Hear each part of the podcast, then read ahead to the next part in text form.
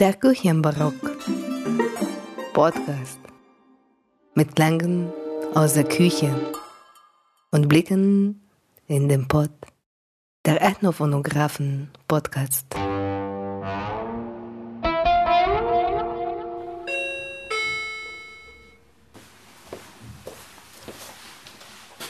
Hallo. Jörn Parland. Kommen Sie hoch. Zweite Etage.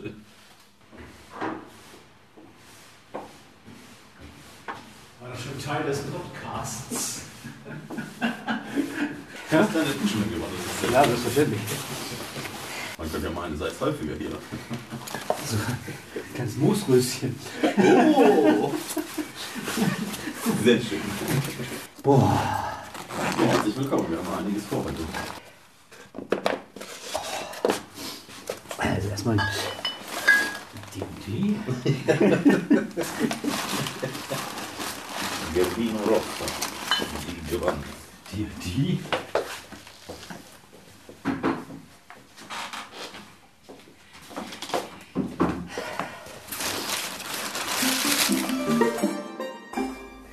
Ja. Heute ist äh, mein Gast Jörn Parland und wie jeder Gast hat er die Aufgabe, Popcorn zu machen. Okay. Aus dieser fantastischen Popcornpfanne. Und ihm ist das Feld überlassen. Er kriegt also, du kannst dich an den Herd stellen. Ich habe noch nie in meinem Leben Popcorn gemacht. Ist das so? Ja. Dann nimmst du ja meine erste Frage vorweg. Hast du schon mal Popcorn gemacht? Nein, auf jeden Fall nicht. Nein? Also, ich wiederhole mich. Es äh, ist sinnvoll, etwas Öl hinzuzugeben. Und man hat diesen eindrucksvollen hölzernen Deckel und diese Emaillepfanne, die relativ klein ist, im Durchmesser vielleicht so 15, 16 Zentimeter. Ja, ja. Genau. Und es gibt eine Anleitung, wenn man Popcorn bzw. das Mais für Popcorn kauft, Popcorn-Mais, dass man den Boden bedeckt. Du kannst jetzt also einen Löffel nehmen oder das direkt hineinkippen und also entscheiden. Ich nehme mal so einen Esslöffel voll. Der Bist du ein Popcorn-Fan oder weniger? Die, weniger. Der bedeckt die, den Boden jetzt nicht ganz, nur zu zwei Drittel. Tun wir noch was dazu? Das meinst du sind zwei Drittel? Nee. Ich für so einen halben Löffel würde ich glaube ich noch dran tun, oder? Auf der Seite hier, da ist ein bisschen weniger. Da tun wir jetzt noch was dazu. Das sieht gu- gut aus. Ja. Ich habe Genau. das Gefühl, du hast so ein bisschen mehr Appetit darauf. Nein, nein, alles gut, alles gut. Also Detlef Wegener hätte jetzt vielleicht noch äh, wie gezählt und eingeschätzt. So, ich würde sagen, das sind kn- knapp äh, 100, oder? Das kann sein, ja. Gut. Was Der meinst du irgendwie dieser, dieser Holzdeckel? Da liegt hier dieser praktische Holzdeckel mit der noch praktischeren, äh, mit, der, mit, dem, mit der Aufschrift Popcorn und das gleich links und rechts einmal. Ich leg diesen Holzdeckel mal darauf. ja. Ja, ich äh, vertrete ja die These, dass der Holzdeckel für den Sound verantwortlich ist. Ja. Ja, ja, ja, ja, ja. ja. Also ein bis- bisschen Hall entsteht dann, ne? Meinst du in der, in der Pfanne? Das hat man selten. ja, Herr Wegener hat gesagt, das sei sogar sowas wie ein Klangkörper durch Ja. dieses Holz. Das ist fast ein Musikinstrument, oder? Müsste ich jetzt mal hören. Ja. Dann musst du, glaube ich, irgendwie dieses äh, Musikinstrument mal aktivieren. du kennst dich ja mit Gasherden aus. Ja, ich halte mal die, diese Pfanne hier mit der linken Hand und Bist du Linkshänder? nehme jetzt, nee, aber irgendwie so gefühlt bei Popcorn bin ich da Linkshänder. äh, diese erste, diesen ersten Knopf hier. Genau.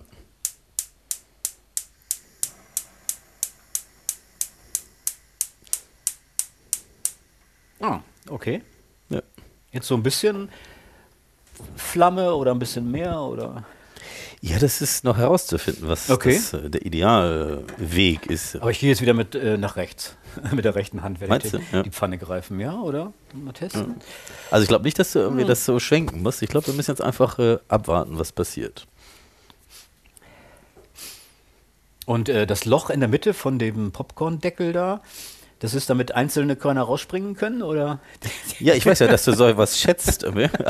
Also ich glaube, das hat Ist etwas nur für den Sound. Das ist nur für den Sound. Aber ich glaube, man sollte auch reingreifen können. Aber es ist tatsächlich, ab und an kommt da auch so einer rausgehüpft. das ist großartig, ne? Als ich äh, dem Wegener hier diesen Mais hinstellte, sagte, und ich sagte, hier ist das Popcorn, sagte er, das ist Mais, kein Popcorn. Das ist Mais, ja. Sagt der Botaniker auch. Das sind die Maissamen. Die Maissamen. Gibt es einen Unterschied zwischen normalem Maissamen und Popcorn-Maissamen? Könnte ich mir vorstellen, dass die Amerikaner so gewissen Mais speziell für Popcorn gezüchtet haben, genau wie du jetzt unterscheidest zwischen dem süßen und dem normalen Reis. Was so, beim Reis sind es, glaube ich, unterschiedliche Arten. Ich könnte mir vorstellen, dass es beim, Pop, beim, beim Mais unterschiedliche Züchtungen gibt in die eine und andere Richtung. Also da muss ja sehr viel Stärke drin sein, damit es überhaupt irgendwie das wird, was es werden soll, oder? Dann kann man das wahrscheinlich irgendwie auch genetisch verändern. Ne? Nicht genetisch, das sind äh, Ausle Züchtung. Auslesen meistens. Auslesen, ja, natürlich. ja, ja, Genetik ist ja die heutige Genau, Technik genau. der Veränderung. ja. So, was schätzt du, wie lange müssen wir jetzt hier? Ein bisschen Geruch entsteht zunächst mal. Noch gar kein, gar kein Klang, nur Geruch. Der Geruch, ja. Wahrscheinlich wird erstmal das äh, Öl ein bisschen riechen. Ja, ja. Und äh, dann wird es irgendwann klingen, glaube ich, oder? Okay. Was meinst du? Und schon tut es das. Mit Ansage. Tack. Sehr schön. Ja. Und wir haben festgestellt letztes Mal, dass wenn man den Deckel anhebt, dass man also das Experiment beeinflusst. Würde ich jetzt wegen meines frischen Hemdes gar nicht machen wollen. Aber das ist wirklich schön mit dem. Die Pfanne und der Holzdeckel ergeben einen wunderbaren Resonanzkörper. Ja. Du bist ja irgendwie auch ein visueller Ästhet, ne? Na, da würde ich natürlich diese Aufschrift dann wegnehmen, ne? Und die das schöne Holz. Ja, ich muss gestehen, dass beispielsweise als sowas wie Gläser mit den Aufschriften Latte Macchiato in diese Welt kamen, dachte ich um Himmels Willen. Aber hier Popcorn, Ah, genau. Ich glaube, irgendwie dieser Topf ist dazu da, dass man sich zwischendurch immer mal bückt, weil durch dieses Loch irgendwie dieses Popcorn hinausgeflogen kommt. ich dachte, der, denjenigen Körnern, denen es zu heiß wird, die springen da raus durch das Loch. Das ist Ja. gut. Aber die meisten schaffen es nicht durchs Loch. Aber jetzt, ja genau, da fehlt mir so ein bisschen die Kontrolle. Ähm, Oh, das wie, war- das wie ist immer du das, dass das irgendwie so jetzt nicht verbrennt? Man kann entweder den Ansatz verfolgen, zu sagen, es hat jetzt schon ein bisschen gepoppt, also ein bisschen Popcorn wird schon es, dort es sein. poppt und mir. Ich reiß noch fast hier das Kabel ab beim, mich hinterhergre beim Hinterhergreifen. Guck mal, jetzt haben wir uns schon beide irgendwie gebückt für dieses Popcorn. Mm, aber da fehlt noch die Süße. Du bist für Süßes? Also macht nicht der Kinobetreiber immer noch so ein halbes Pfund Zucker da irgendwie oben drüber oder Puderzucker oder so? Ja, wahrscheinlich. Also es gibt äh, verschiedene Optionen. Ähm, es gibt die salzige Variante oder es gibt die süße Variante. ne? Ah, ja. Und äh, ich glaube zum Gin Tonic, aber das ist natürlich äh, deine Entscheidung. Ich Ah, habe nee. irgendwie sowohl Süßes, man kann auch, glaube ich, Honig oder sowas da drauf tun. Es gibt ja auch so Nee, Karamellpopcorn. bloß nicht. Aber also, letztes glaube- Mal hat sich gut oder sehr gut bewährt, irgendwie Salz mit etwas äh, Chili. Das hat dann noch so einen gewissen Ah, Pep dem Popcorn gegeben. Pep dem Popcorn, sehr schön. Hier für den Ethnofotografen äh, Popcast. ja. Jetzt schon geraume Zeit nichts mehr passiert, ne? Nee. Und wenn die dann so raushüpfen, dann kann man auch von Pep Fast sprechen. Ja, ich weiß auch gar nicht, wenn die am Grund liegen, bleiben dann die nicht aufgepoppten am Grund liegen oder? Ja, also das ist jetzt aber, ich dachte, da hättest du jetzt deine Erfahrungen. Das ja, Ja, das ist jetzt äh, die Folge 3, also das drei, dritte Mal, dass ich diese Okay. Popcornpfanne benutze. Und letztes Mal waren noch sehr viele Maiskörner der US-amerikanischen Selektion zum Zubereiten des Popcorns nicht aufgegangen. Aber ich denke, so langsam, da ich ja letztes Mal, glaube ich, schon die Frage gestellt habe, ob man am Ende tatsächlich mit einem Metallschwamm da hineingehen darf in Emaille. Kennst du dich damit aus? Nein, auf gar keinen Fall. Das darf man nicht. Nein? Nein, nein, nein, nein. nein. Okay. Ist es, äh, hinterlässt denn der Mais so starke Restspuren? Wenn man es äh, falsch benutzt, denke ich. Aber ich denke, mit Einweichen kommst du doch damit klar. Aber ich habe jetzt schon lange nichts mehr gehört. Nee, jetzt brennt's fest, ne? Jetzt brennt's fest. Sollten wir mal ausmachen, oder? Was meinst du? Genau. Also ich würde jetzt den Deckel abheben und mal nachschauen, aber das tust du ja nicht. Ich würde zuerst äh, herunterschalten, beziehungsweise das Gas, weil der Topf ist jetzt noch immer sehr heiß. Ja. Ich glaube, das ist jetzt fertig. Man hört gar nichts mehr. Also ich mache zum ersten Mal Popcorn, aber ich stehe nicht zum ersten Mal am Herd.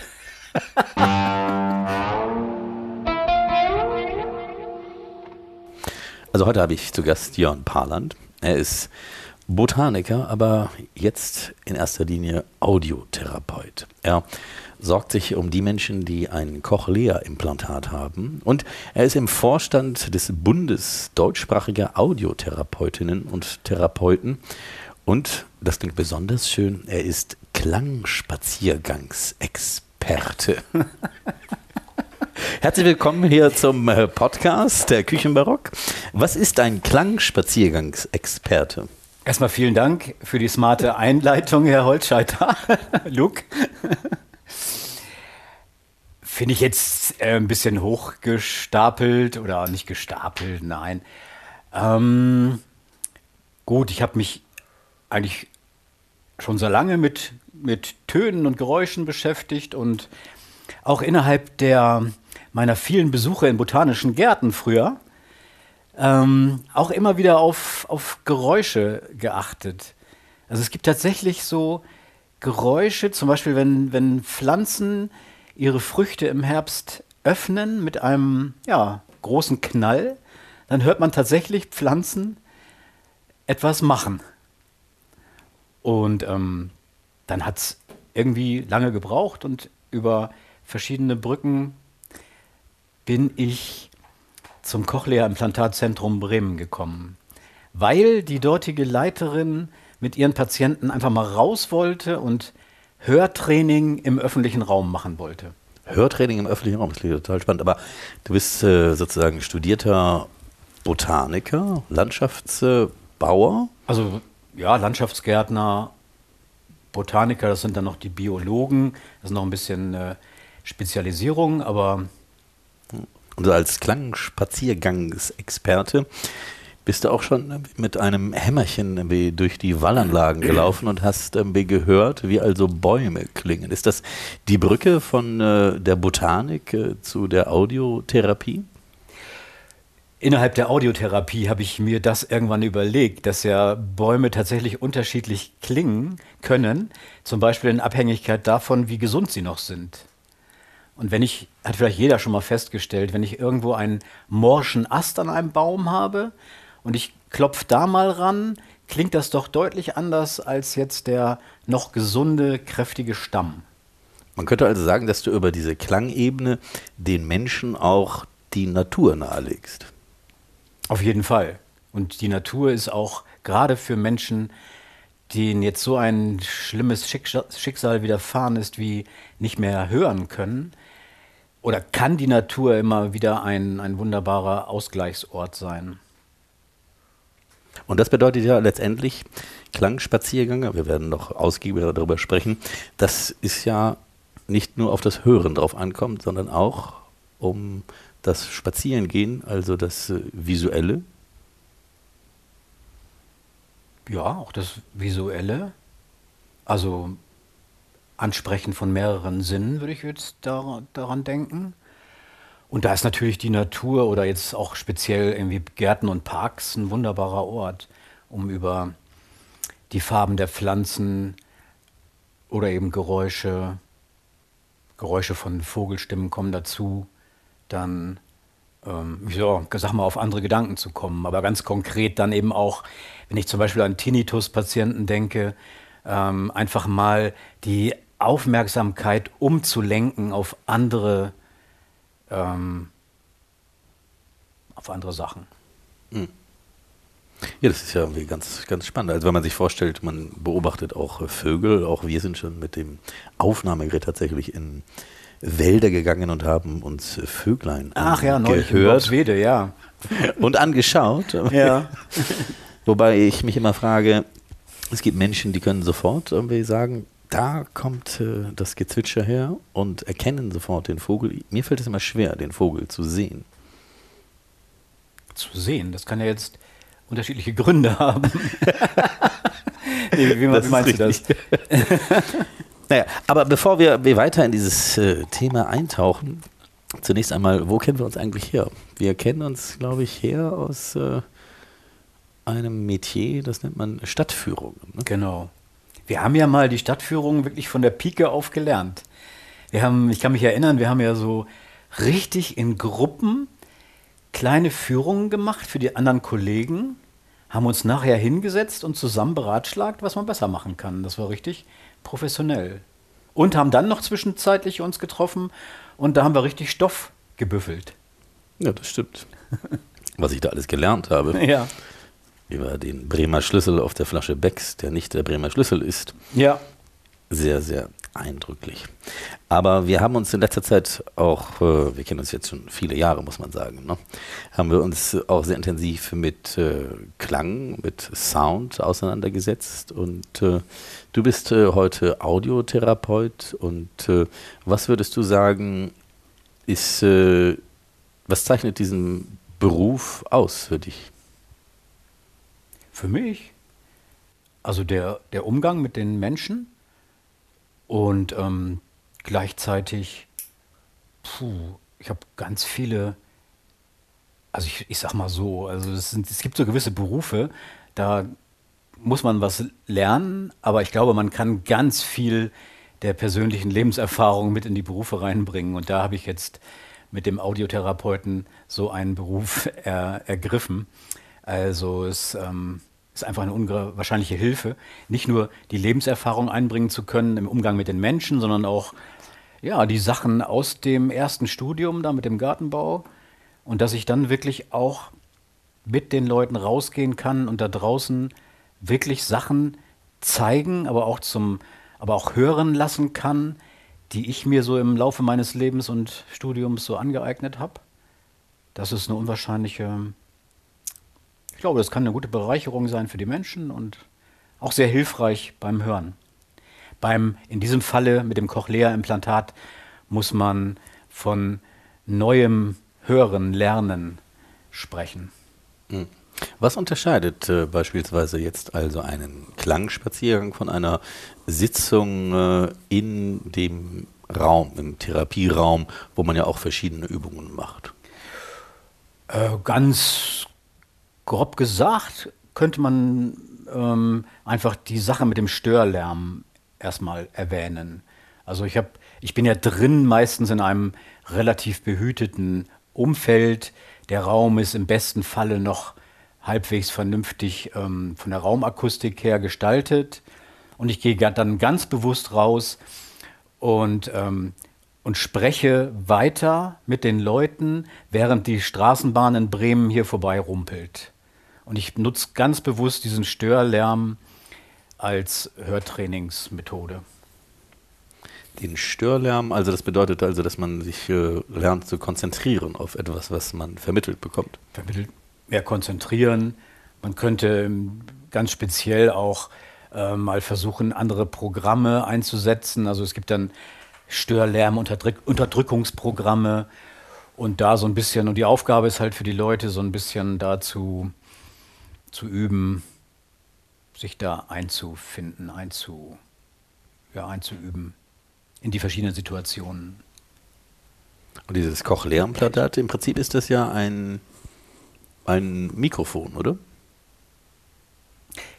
Das ähm, Cochlea-Implantat ist erstmal eine elektronische Hörprothese. Also es sind ja eigentlich zwei Teile. Also das Mikrofon oder die Mikrofone sitzen außen, ganz oft hinterm Ohr. Das sieht dann aus wie ein, wie ein Hörgerät. Und dann, das fällt vielleicht gar nicht erstmal so auf, ist aber so ein kleines Kabel, was von diesem so aussehenden Gerät wie ein Hörgerät abgeht zu einer kleinen Kleis, äh, kreisförmigen Kunststoffplatte, sag ich mal, die Spule. Die sitzt so am, na, drei, vier, fünf Zentimeter hinter dem Ohr. Und ähm, die dockt per Magnet an dem Implantat im Kopf an. Also außen die Mikrofone und da drin dann eine weitere Elektronik, die dann den aufgenommenen Schall in elektronische Impulse umwandelt. Sie ersetzt sozusagen das Ohr.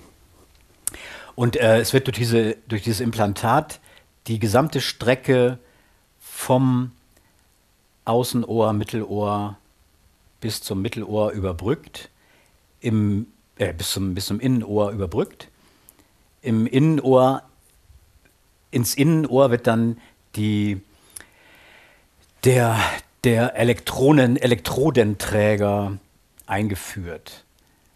Aber der dockt dann sozusagen direkt an den Nerven an, die dann wiederum die Informationen über die Hörbahn zum Gehirn leiten. Das ist ja schon Teufelsküche. Das ist ja Teufelsküche. Und ähm, wenn man daran denkt, an die, an die Kämpfe vor 30 Jahren, als dann die, die hörgeschädigten Community damit umgehen lernen musste, oder, oder eben viele gab es damals, die das nicht wollten und die genau das Wort benutzt haben, Teufelsküche oder Hexenwerk. Und das ist es auch. Also das ist, ähm, ich sage immer, dass äh, unser normale, normal hörendes Ohr ist ein, ein Wunder der Biologie und dieses Cochlea-Implantat ein Wunder der Elektronik.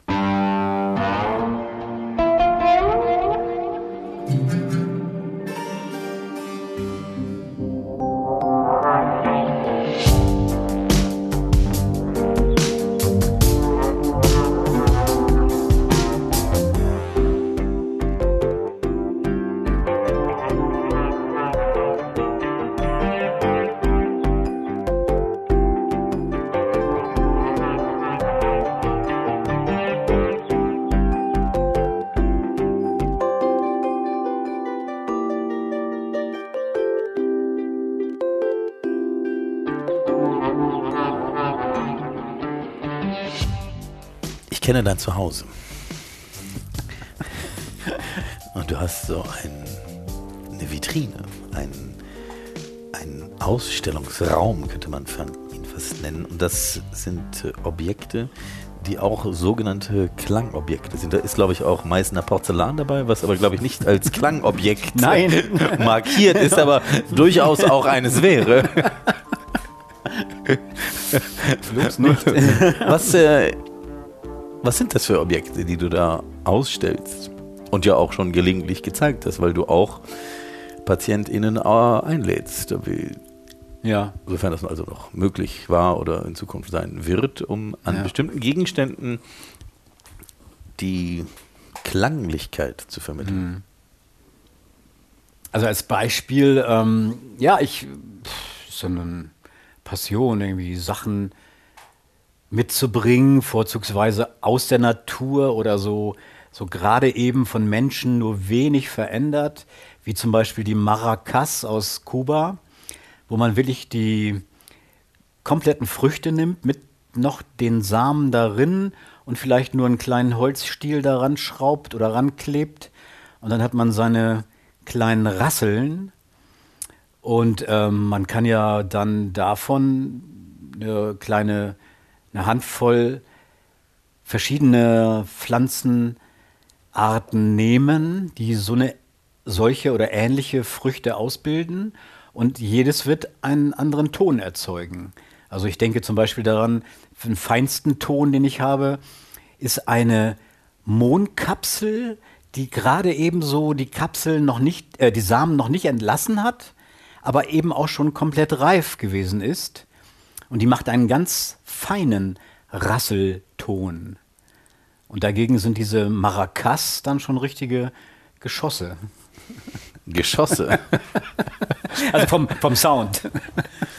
ja, du hast da auch ja wie die äh, Chilischoten, die diversen äh, hängen.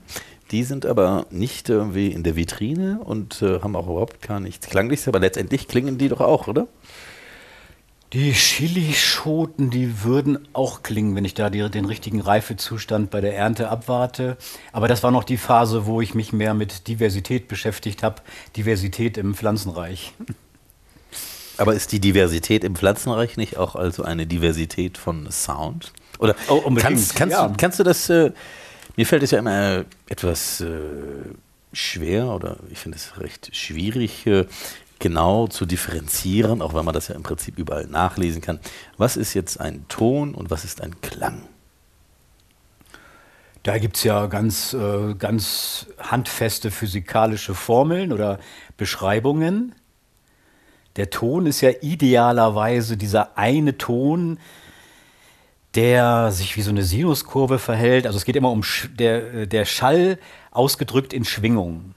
Ne? Und der Ton, der verhält sich in so einer gleichmäßigen Schwingung. Schon der Klang, der enthält dann von dem einzelnen Ton die Obertöne. Also wenn, jetzt, wenn ich so eine Seite in Schwingung versetze, habe ich den Ton und dann kommen diese weiteren Töne hinterher. Das wird schon eine etwas unruhigerer, ein unruhigerer Verlauf.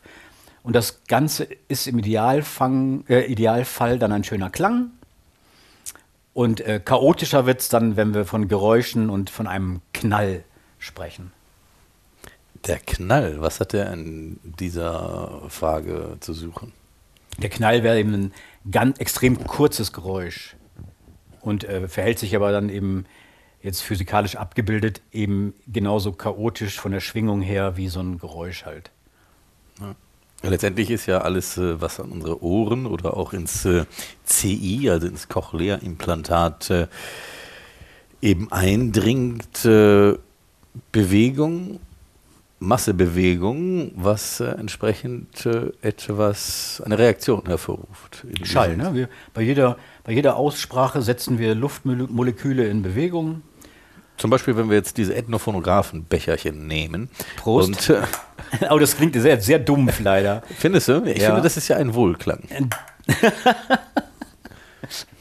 Ich weiß, du bist ein Freund von Gläsern, auch bauchigen, die so schöne Klänge irgendwie ergeben. Aber wenn wir über das Hören sprechen und also auch äh, über eben das in Anführungszeichen künstliche Hören, geht es doch auch immer um eine Frage der Wertung von Tönen oder Klängen, ob ich sie positiv oder negativ assoziiere.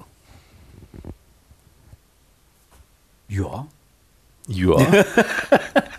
Also du kamst eben von, von äh, äh, Ton und Klang und so weiter. Also es sind eben, eben alles äh, Schallwellen. Die werden aufgenommen, entweder von unserem gesunden Ohr oder eben dann vom Mikrofon, von einem Hörgerät oder einem Cochlea-Implantat. Und die musst du dann irgendwie an die Hören, an die noch gesunde Hörbahn bringen, an die Hörnerven. Und die das dann weiterleiten zu den Hörzentren im Gehirn. Und erst dann entsteht daraus eine, ja, wenn du willst, eine Interpretation. Könnte man sagen, dann ein Klangbild? Und Klangbild, klar. Also ein Ton ist ein Ton und aus dem Ton entsteht ein Klang und aus dem Klang entsteht ein Geräusch und äh, ob es ein wohlklingendes oder nicht wohlklingendes Geräusch ist, entsteht letztendlich ein Lärm und das ist die subjektive Interpretation unserer selbst, ob wir Nee. Als Lärm, als Lärm äh, hörst du ein Geräusch, sag ich jetzt mal so. Aber dann findet danach die Interpretation statt. Also das, was du in deinem Leben erlebt hast, wenn du jetzt ein, also das ist bei jedem eben anders und dann kannst du, das können unterschiedliche Menschen das gleiche Geräusch sehr anders interpretieren. Also wenn einer von uns in Afghanistan in der Scheiße gelegen hätte und äh, dem würd, und du würdest dem so einen ähm, Kanonenklang davor spielen, dann hätten wir sehr sofort sehr sehr schlechte Assoziationen bei diesem Geräusch und vielleicht kannst du anderen Menschen das vorspielen, die das nicht erlebt haben, dann die dabei gar nicht viel empfinden. Wie zum Beispiel in Rom um 12 Uhr die Kanone betätigt wird, um die Einheit des Landes zu repräsentieren. Genau. Das als etwas Positives äh, wahrzunehmen. die meisten Italiener empfinden, Römer empfinden das als etwas Positives, aber vielleicht die Menschen, die mal mit Krieg was zu tun hatten, die können da äh, panikartige Reaktionen kann das da auslösen. Ja, das ist ja auch in den äh, sogenannten Sensory Studies, also der Anthropologie der Sinne inzwischen ein ganz wichtiger Aspekt, irgendwie dieser biografische eben von dem, was du wahrnimmst, was du sinnlich äh, erfährst, was du eben äh, hörst und äh, ja. was du letztendlich äh, ja konnotierst. Genau. Und äh, gibt es für dich irgendwelche? Daraus lassen sich nette Hörübungen ableiten. Ich mag so Geschichten wie ähm, du, du kannst äh, du kannst so Sätze bilden oder vielleicht auch den gleichen, immer wieder den gleichen Satz, aber kannst den unterschiedlich betonen. Und das rauszuhören, das, ähm, das bedarf einer nuancierten Hörart, Hörfähigkeit und dann eben darüber die Interpretation. Ja, ich äh, kann mich ja tatsächlich, äh, um eine Brücke zu schlagen, also ich, entschuldige, bin Kulturwissenschaftler und äh, der Küchenbarock. In Rom habe ich tatsächlich ein Seminar besucht und kann mich leider nicht mehr an diesen russischen Sprachwissenschaftler erinnern. Es ist natürlich leicht zu recherchieren, der eben an dem Beispiel zweier Worte genau das zum Ausdruck gebracht hat, was äh, du gerade formuliert hast, durch unterschiedliche Betonungen.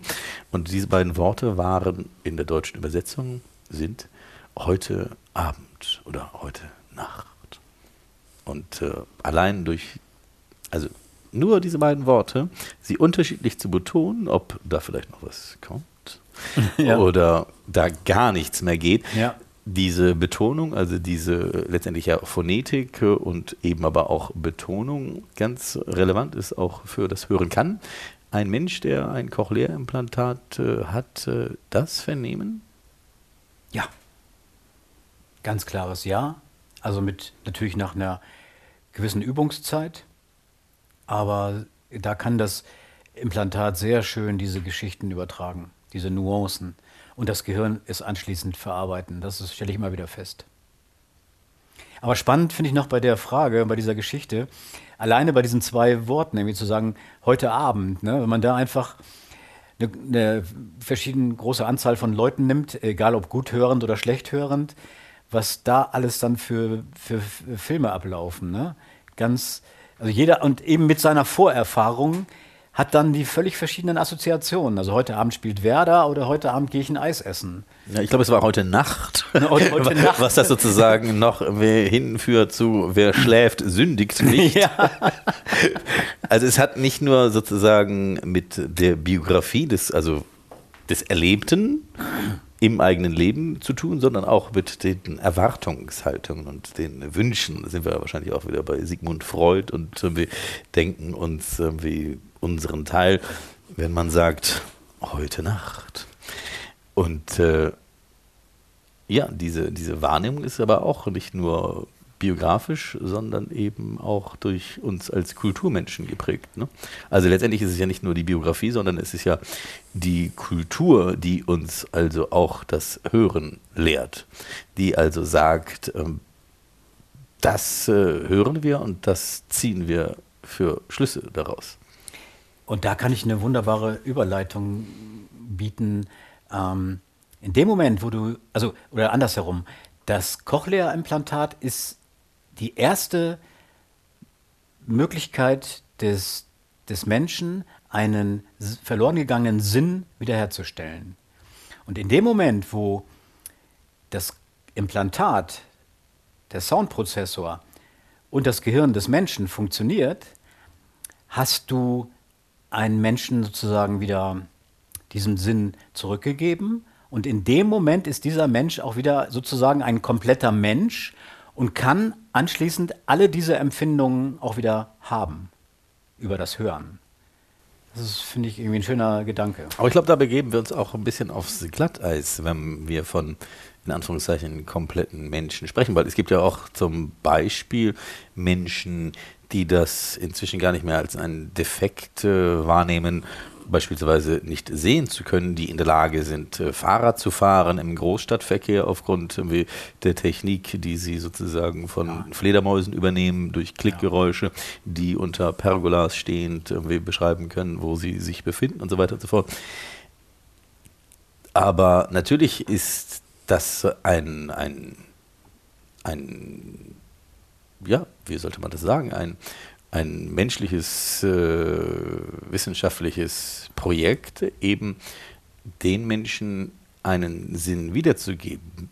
Kennst du auch Beispiele, wo es Menschen gibt, die sagen, du hast das eingangs gesagt, dass viele anfangs sagten, um Himmels Willen, Teufelswerk, das wollen wir nicht, weil wir leben in unserer Welt und wir empfinden das nicht als äh, etwas Inkomplettes, sondern wir betrachten uns als vollständig, nur eben anders.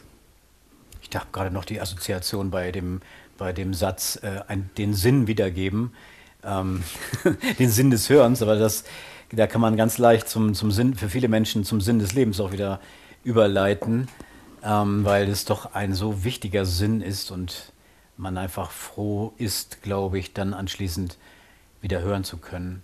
Und diese Be und das, was ich davor sagte, war eben keine Bewertung, das war eben nur die äh, Anzahl der Sinne, die man dann komplett zurückerlangt hat. Und natürlich ist ein Mensch genauso komplett, wenn er jetzt nicht sehend durch die, durch die Welt geht und das auch kann in dieser Welt vielleicht. Aber er ist mit größeren Herausforderungen Ja, sozusagen. ja, ja, Äh, er muss größere Herausforderungen bewältigen.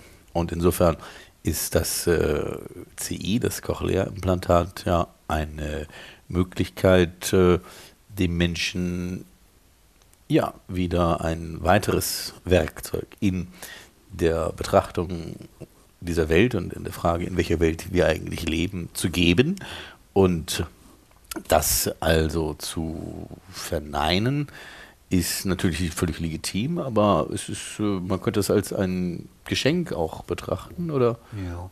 Achso, jetzt war, fällt mir wieder ein, genau deine Frage. Ja, das ist einfach von jetzt aus der schwerhörigen Community. Ähm, die haben natürlich ihre eigene Sprache, das ist ja äh, anerkanntermaßen so. Und na gut, die meisten Menschen lassen sich nicht gerne aus ihrer Sprache vertreiben.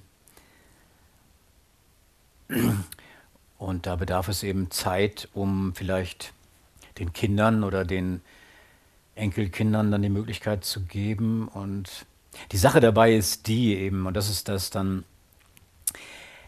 du kannst die F- Neugeborenen, die, die taub zur Welt kommen, denen kannst du im Alter von einem Jahr zum Hören verhelfen.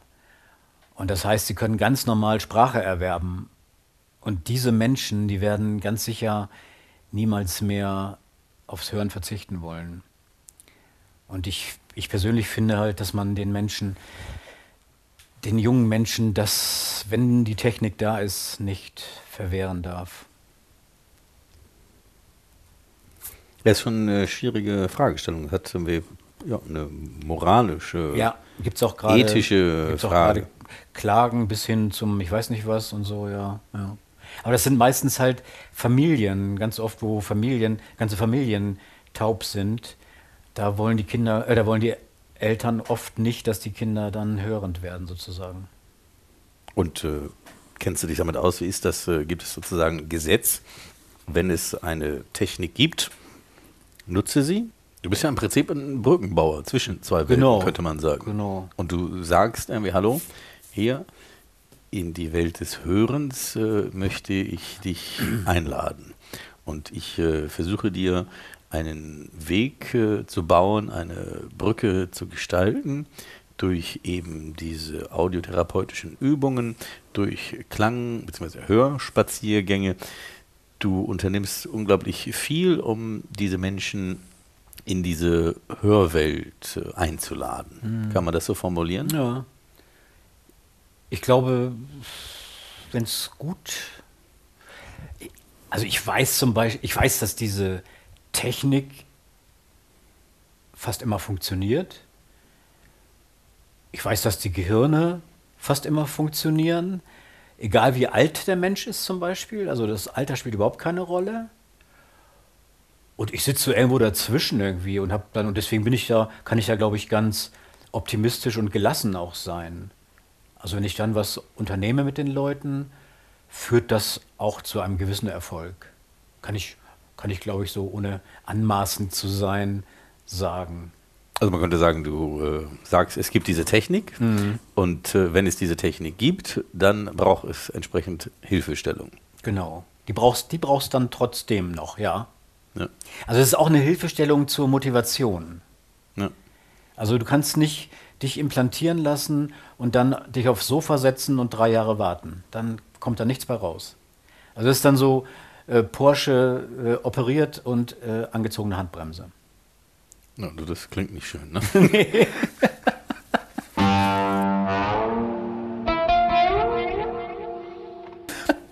Wir haben ja gerade noch mal reflektiert, weil wir sind hier an diesem Emaille oder wie eben Jörn Parland, der Audiotherapeut, mich korrigierte, nicht Emaillebecher, sondern emailliertem Becher, dem Ethnophonographen Trinkbecherchen, der in den 80ern äh, Genau. sehr, sehr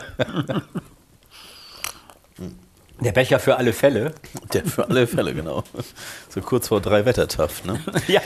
Aber ich habe eine Brücke geschlagen zwischen diesem Ethnophonographen emailli emailliertem Becher und der Popcornpfanne, die ja auch emailliert ist. Und äh, das ist vielleicht der Übergang, nochmal so ein bisschen die Materialität äh, zu behandeln und über die das, das Leibliche oder das, das, das Physische zu sprechen, in dem Sinne, dass äh, was da eigentlich äh, passiert, also wie ist, du hast glaube ich auch immer so ein, wenn du Vorträge hältst, die du ja auch hältst, so ein Modell eines Ohres. Ne? Und dieses äh, Ohr ist dann irgendwie so gut 50 Zentimeter lang und dann kann man da so unterschiedliche Bausteine irgendwie so rausgreifen, ja. die dann natürlich so farblich unterschiedlich gestaltet sind, was glaube ich im Ohr anders aussieht als in diesem Modell. Aber es ist glaube ich sehr, sehr eindrücklich. Kannst du das beschreiben oder musst du das äh, vor dir stehen haben und diese verschiedenen Elemente daraus äh, ziehen, um zu sagen, das ist das Hämmerchen oder was auch immer? Also ich glaube mich zu erinnern, dass du die Ohrmuschel, mit dem alles losgeht eigentlich, also die Ohrmuschel fängt ja den Schall oder jeglichen Schall ein. Die konntest du bei dem Modell aber nicht abnehmen, soviel ich weiß, soviel ich mich erinnere. Das war dann eher so aufgeschnitten ab Mittelohr, würde ich denken. Und da kannst du dann anfangen und kannst das Trommelfell rausnehmen und dann diese wunderbaren kleinen drei Gehörknöchelchen des Mittelohrs. Und die sind halt spielentscheidend, würde man sagen, heutzutage, weil die sind dem Medium Flüssigkeit vorgeschaltet. Also du hast im, in der Ohr, also du hast natürlich außen in der Ohrmuschel Luft, du hast aber auch im Mittelohr Luft. Und dann, wenn du zum Innenohr kommst, dann wird auf einmal die ganze Geschichte flüssigkeitsgefüllt. Und das ist ein Grund mit, warum diese drei Gehörknöchelchen so wichtig sind. Denn die müssen, naja, dem Schall so richtig einen draufsetzen, damit der Schall da noch also nicht nur noch genügend Power hat, durch die Flüssigkeit zu gelangen zum Innenohr und zu den Haarsinneszellen, sondern die Verstärkung durch die Knöchelchen, da müsste ich jetzt lügen, ist nochmal, ich glaube, 90 Prozent überhaupt. Also wenn wir die nicht hätten, würden da 10 Prozent irgendwo ankommen und wahrscheinlich, bevor die das letzte Haarsinneszellchen da erreicht haben, schon äh, weggeschwappt worden sein. Und genau. Ja, du bist ja ein Kind der 80er. Mir fällt irgendwie so was Funky-mäßiges aus den 70er ein. Evolution, What a Solution heißt es. Ja, genau, genau. Und aber das ist ja eigentlich wieder in der sozusagen Physik, die wir gerade versuchen so ein bisschen anzudeuten, ganz interessant, wenn man also sich vorstellt, dass ja wir letztendlich ja auch aus dem Meer stammen und wenn man beispielsweise das äh, Medium Wasser sich irgendwie vergegenwärtigt, wie dort sich Schallwellen sehr viel schneller bewegen als hier in dieser Luft, Ja, in der ja. wir uns bewegen. Insofern ist das vielleicht irgendwie sinnvoll, dass das flüssig gehalten wird, damit also dieser ne, Klang erhalten bleibt, damit er auch dann irgendwann ins äh, Hirn Mhm. Ja. gelangt. Ne? Also hören ging natürlich auch im Wasser los irgendwann und wir hören ja auch schon im Mutterleib äh, in völlig anderer Umgebung, aber ähm, die Bildung der Gehörknöchelchen gehen meine, in, so wie wir das heute kennen, ging dann glaube ich auf dem Land erst los. Also und da geht's dann, das ist total interessant, aus dem Unterkieferknochen eines Reptils hat sich dann der erste Knöchelchen da abgegliedert, den wir heute als Hammer bezeichnen würden. Und der hämmert dann irgendwie rum. Und vielleicht ähm, denken wir daran, dass vielleicht diese Reptilien oder dann die ersten Säugetierchen auch dann so mehr sich am Boden und vielleicht auch im Boden aufgehalten haben. Und dann war es nur wichtig, irgend so ein dumpfes Geböllere von irgendwelchen großen Tieren, Vulgosauriern über der Erde zu hören. Und danach hat sich erst so jeweils 100 Millionen Jahre weiter immer ein weiteres Knöchelchen entwickelt. Und dann wurde natürlich auch immer alles feiner. Also anfangs nur tiefe Töne und erst mit der Erfindung in Anführungsstrichen des ähm, Steigbügels dann auch hohe Töne wahrnehmbar. Der Steigbügel. ist ja schon erstaunlich, ne, wenn man darüber so nachdenkt, dass das ja eigentlich alles äh, Zufall ist und alles, was zufällig sich entwickelt hat und plötzlich als äh, Evolution is the solution, hast du gesagt. Water Solution. What a, solu what a solution. Ja, ja, ja, ja, ja. Und wenn man jetzt also diesen, diesen Apparatus äh, Water Solution sich äh, vergegenwärtigt und dann kommt das CI ins Spiel und dann stellt sich die Frage, wow, da wird ein operativer Eingriff gemacht und äh, was passiert bei diesem Eingriff? Da wird irgendwie, wird ein Loch reingemacht oder wie muss man sich das vorstellen? Wird da einfach so ein Stäbchen reingesteckt oder was passiert da? Also wie gesagt, so einige Zentimeter über, dem, über der Ohrmuschel wird ähm, die Haut, mittlerweile sind es vielleicht nur noch zwei Zentimeter, so ein zwei Zentimeter Schnitt, wird da so die Haut seitlich weggeklappt. Und dann muss je nach Hersteller Implantat ein kleines Knochenbett ins Felsenbein gefräst werden. Ins Felsenbein. Ja, also Felsenbein, der, der härteste Knochen, den wir haben, der soll natürlich die feinsten Knochen, die wir haben, nämlich diese drei besagten Knochen des Mittelohres schützen. Und dann musst du noch ein kleines Loch hinbekommen Richtung Innenohr. Und dabei darfst du nicht den Gesichtsnerven, den Geschmacksnerven und den, ähm, fällt mir jetzt gerade nicht ein, Nerven treffen, äh, der Operateur. Das ist so die, äh, das ist also die, die Schwierigkeit, die war früher das größte Risiko. Mittlerweile gibt es dadurch ähm, die bildgebenden Verfahren vor der Operation eine viel größere Sicherheit, dass das nicht passieren kann. Und durch dieses Loch wird dann dieser kleine, vielleicht, na, weiß ich jetzt nicht, fünf bis acht Zentimeter lange Silikonfaden mit den Elektroden am Ende, an der Spitze, durch das Loch ins Innenohr, in die Cochlea eingeführt. Und am Ende dieses Silikonfadens befinden sich je nach Hersteller 12 bis 22 Elektroden. Und da kommt ein winziger Stromimpuls jeder, jeweils, der dann entsprechende Regionen der Cochlea antriggert. Und damit imitierst du sozusagen das Ansprechen von verschiedenen Frequenzen. Wow. Ist es gefährlich, so ein Eingriff? Und der Eingriff ist, wie gesagt, ähm, gefährlich, ist, ist, ist ja jede Narkose.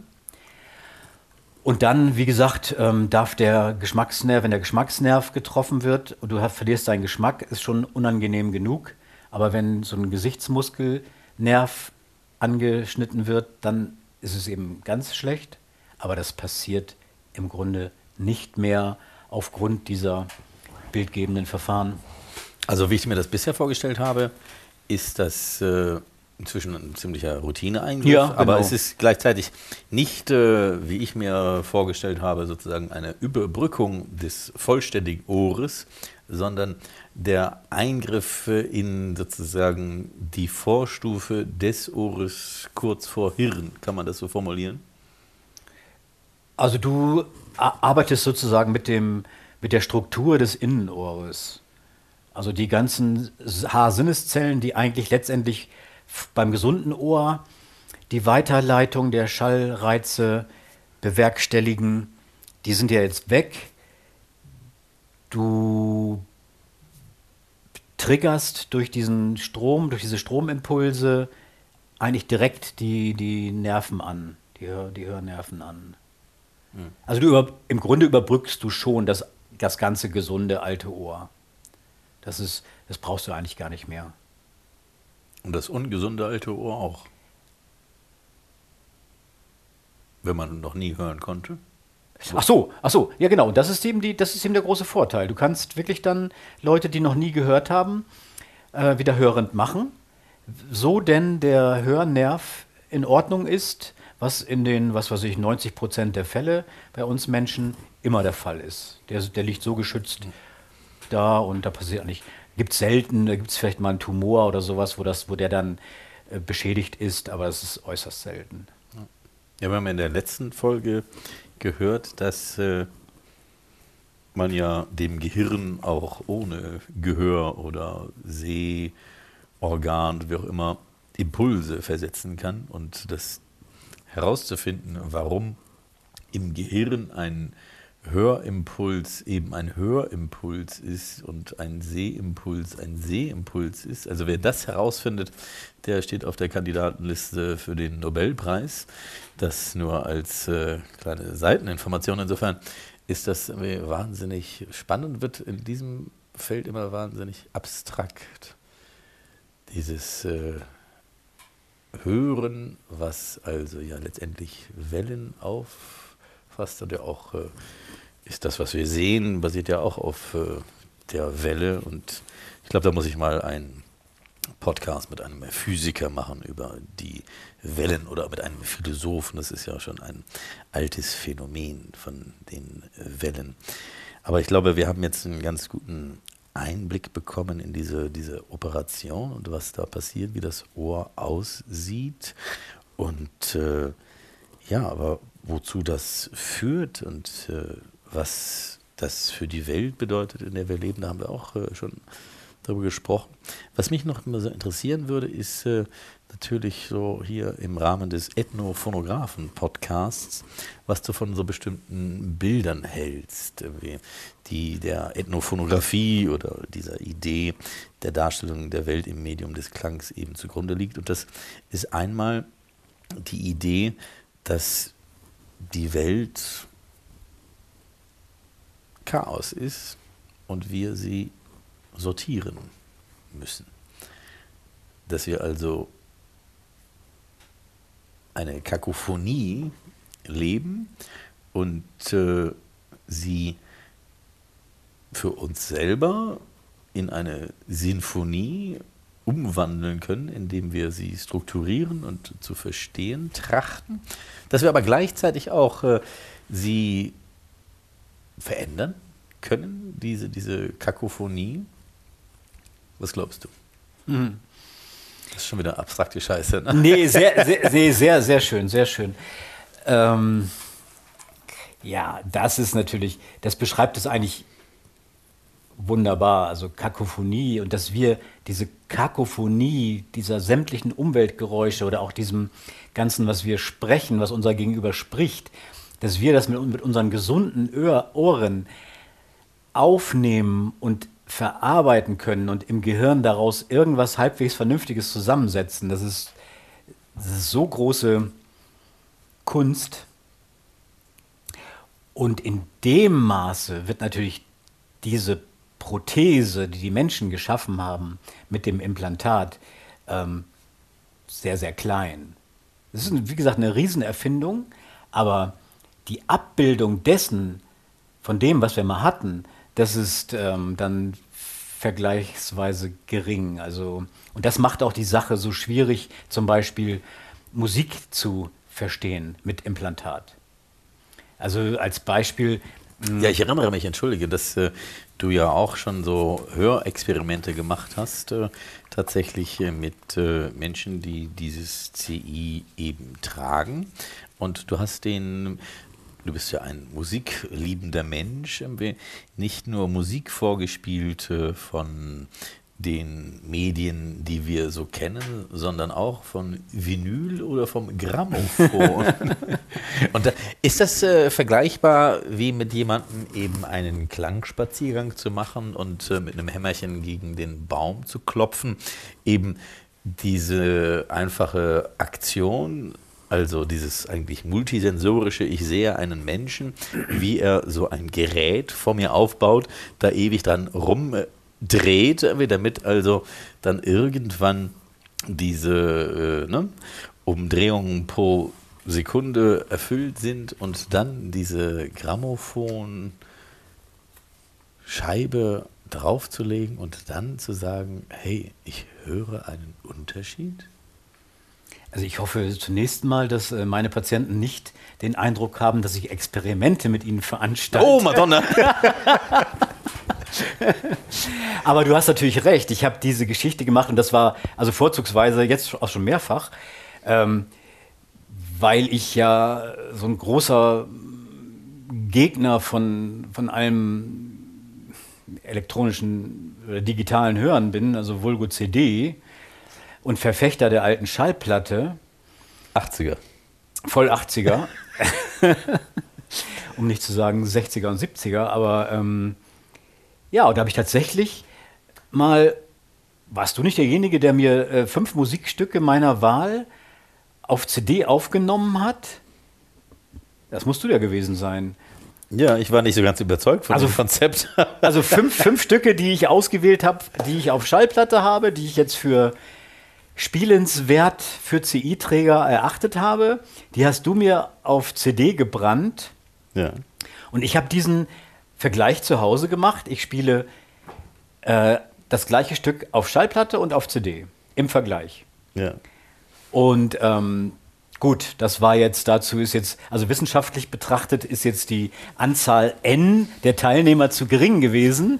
Aber jetzt von dem, bei dem einen Besuch, da waren es sechs Leute, davon haben drei gesagt, hm, ja, interessant und so, man hört ja, ne? Aber ein Mensch, der sich intensiv in seinem Leben mit Musik beschäftigt hat, der aktiv Musik gemacht hat und dann äh, zum CI gekommen ist, der hat gesagt, mach die CD aus, äh, auf der Schallplatte hörst du ja viel mehr Instrumente.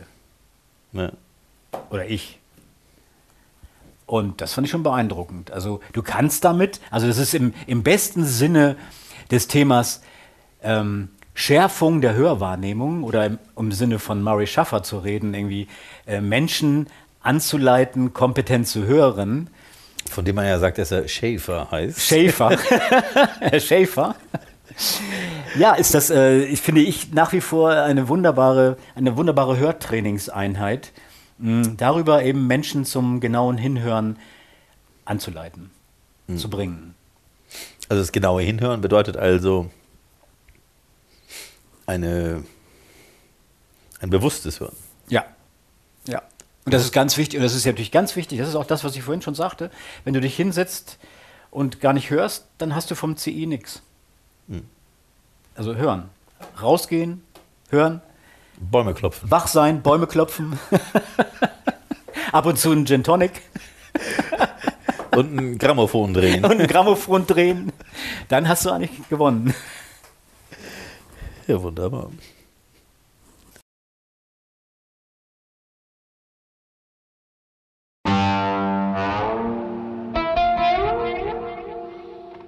Also ich finde also das ist alles wahnsinnig inspirierend und beispielsweise auch äh, diese Idee, des Radio-Feature-Machers Helmut Kopetzky, der gesagt hat, dass so ein Mikrofon ein akustisches Skalpell sei, wo man also entsprechend die Welt äh, aufnehmen und gestalten kann. Und wenn man ja auch Murray Schafer sich irgendwie vergegenwärtigt mit seiner ja, Sound, Akustik, Ecology und so weiter und so fort, also dieser Idee von Umweltbewusstsein, was ja ursprünglich eben nicht nur auf Klang reduziert war, also beziehungsweise nicht auf Klang reduziert war oder nicht auf Klang sich bezog, sondern eben auf die, die Umwelt im Allgemeinen. Das äh, habe dann irgendwann diesen Vorwurf bekommen, es gibt sozusagen eine Idee der Welt und äh, des Wohlklangs, also nennen wir sie den Wohlklang der Sinfonie. Und äh, danach äh, müsse man sich sozusagen richten. Ne? Es gibt ja auch Menschen, die hören beispielsweise gern laute Punkmusik oder die hören gerne Musik, die andere als äh, Lärm erachten. Und es gibt Menschen, die vielleicht sogar es sexy finden, wenn sie einen Laubbläser benutzen. Das weiß ich nicht. Ich äh, bin eher ein Freund davon zu sagen, hm, ist nicht meins, äh, finde ich, gehört abgeschafft. Aber wie kann man also über diese Welt sprechen und äh, kann man das vielleicht als äh, Audiotherapeut oder im Umgang mit eben diesem künstlichen Hören sagen, dass äh, eben man in Anführungszeichen auch objektiv sagen kann, das ist ein Wohlklang und das nicht? Also ich habe noch nie jemanden nach dem Geräusch eines Laubbläsers Alkohol missbrauchen und tanzen sehen. Also ganz im Gegensatz zur Punkmusik. Also insofern ähm, würde ich da fast sagen, das ist eine, gewisse Form von Objektivität. Ansonsten würde ich sagen, ist halt irgendwie jedes Klangempfinden doch sehr subjektiv. Ja. Aber bedeutet beispielsweise, es gibt ja schon, sage ich mal, äh, Klangereignisse oder Erlebnisse, wo es darum geht, äh, eigentlich die Welt auszuklammern. Wo man beispielsweise laut Musik hört, wo man im Prinzip äh, wie auch in äh, nordafrikanischen, mittelmeerischen Kulturen, auch in äh, Süditalien oder in äh, Griechenland, die Tarantella oder ne, diese Trance letztendlich verspürt, wo man einfach irgendwie von dieser eigentlichen, in Anführungszeichen, eigentlichen Welt äh, sich äh, loslösen will und in eine eigene, vielleicht eher Innenwelt abtauchen will. Aber es ist ja die höchste Form der Sinnlichkeit. Also ich, ich nehme über einen Sinn Musik wahr und äh, versetze mich in andere Zustände. Das ist ja eigentlich die erhabenste Form, Musik zu genießen. Mhm. Oder umzuwandeln vom schnöden Schall in Emotionen. Du bist ja nicht nur ähm, äh, mit äh, deinen PatientInnen äh, in die Natur gegangen und äh, hast sie nicht auch nur zu dir nach Hause eingeladen und äh, das Grammophon präsentiert, sondern du bist auch immer zu Konzerten in der Hochschule für Künste Bremen gegangen und äh, hast äh, Konzerte gehört und vor allem auch Musikinstrumente vermittelt, die ja jetzt auch nicht zum normalen oder zum gewöhnlichen Repertoire mhm. eines äh, Menschen irgendwie gehören. Mhm. Ganz unterschiedliche Aspekte. Mhm.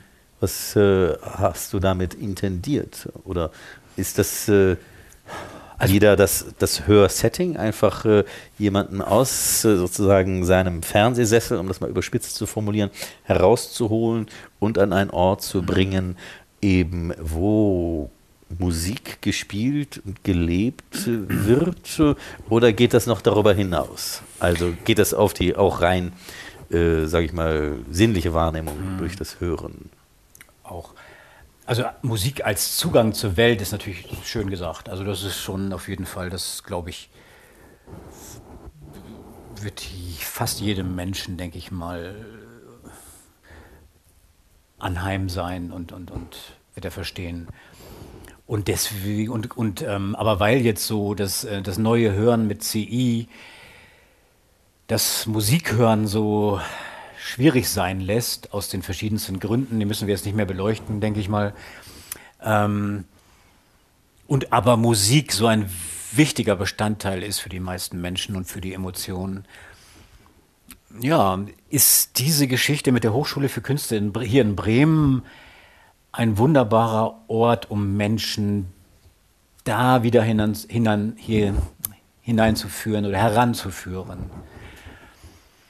Und zwar kommt einem da oder den Menschen da zugute, dass sie eben nicht nur Musik hören, sondern auch sozusagen sehen können. Also ich finde immer alleine, wenn ich schon diese glänzenden Kontrabässe oder Geigen da sehe, oder auch, wir haben Konzerte besucht, wo es nur um Schlagwerk ging, diese Wahnsinns Rhythmusinstrumente, die es da auf der Bühne gibt. Also nur das Sehen äh, schon so schön, oder empfinde ich so. Und für die Leute ist es dann gut, für die Patienten ist es dann gut, wenn sie während des Hörens gleichzeitig sehen können, wer gerade welches Musikinstrument spielt. Das macht, oder jeder weitere Sinn ähm, verbessert die, die Empfindungsmöglichkeit des anderen Sinns, sag ich mal. Oder denk mal an die Geschichten, irgendwie, du hast irgendwie damals Englisch gelernt in der Schule und aber vorher schon immer irgendwelche Schallplatten gehört, wo du den englischen Text nicht verstanden hast. Und jetzt hast du auf einmal diese Schallplatte und im besten Falle ist noch ein Text, eine Textbeilage dabei. Und auf einmal konntest du viel mehr von dem gesungenen Englisch verstehen während du gelesen hast. Und nichts anderes passiert eben auf ganz vielen verschiedenen Ebenen. Und eben auch da in der Hochschule, wenn Cochlea-Patienten wieder Musik hören können und dürfen. Also wenn man ein Instrument sieht, dann ist das eine schon Vorstufe zum Hören und äh ja, ja, und noch, noch besser wäre es, wenn du natürlich dann hingehen könntest, oder was, was, da gibt es auch so Angebote, jetzt nicht dort, aber wenn du dann zum Beispiel den, die, die, das Cello dir äh, vor den Bauch hältst und jemand zupft an den Seiten und du erfährst dann den Klang über deinen ganzen Körper. Das, das wäre eine, schon eine weitere Vorstufe zum Hören. Ah, das ist ja schon das ist schon Hören, oder nicht? Das ist schon Hören, klar. Das ist ja auch die Geschichte dann zurück mit dem, als wir nur ein Knöchelchen hatten und der Saurier macht bum, bum, bum, bum. Das war das Gleiche.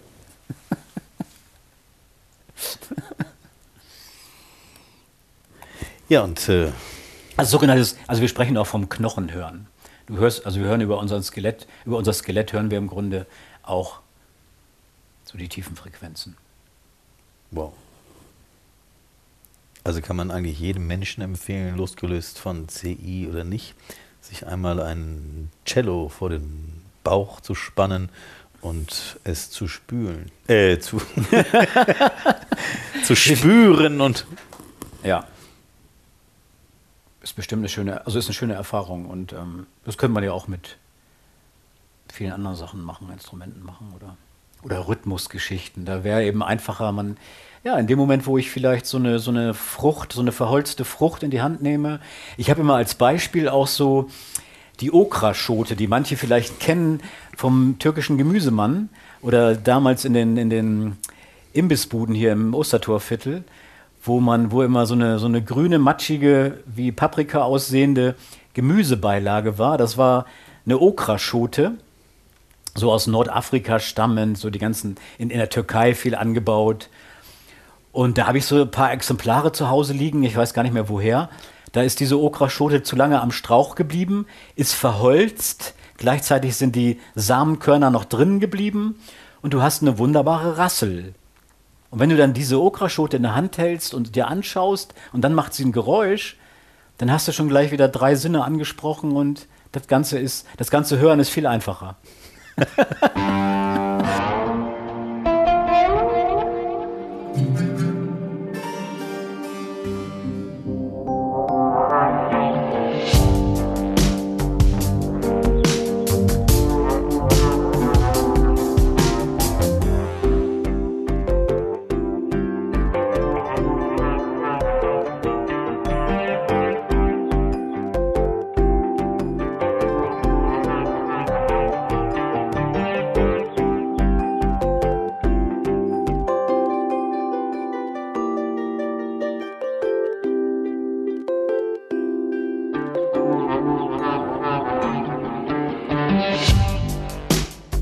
Das war der Küchenbarocke Popcast auf www.ethnophonograph.de.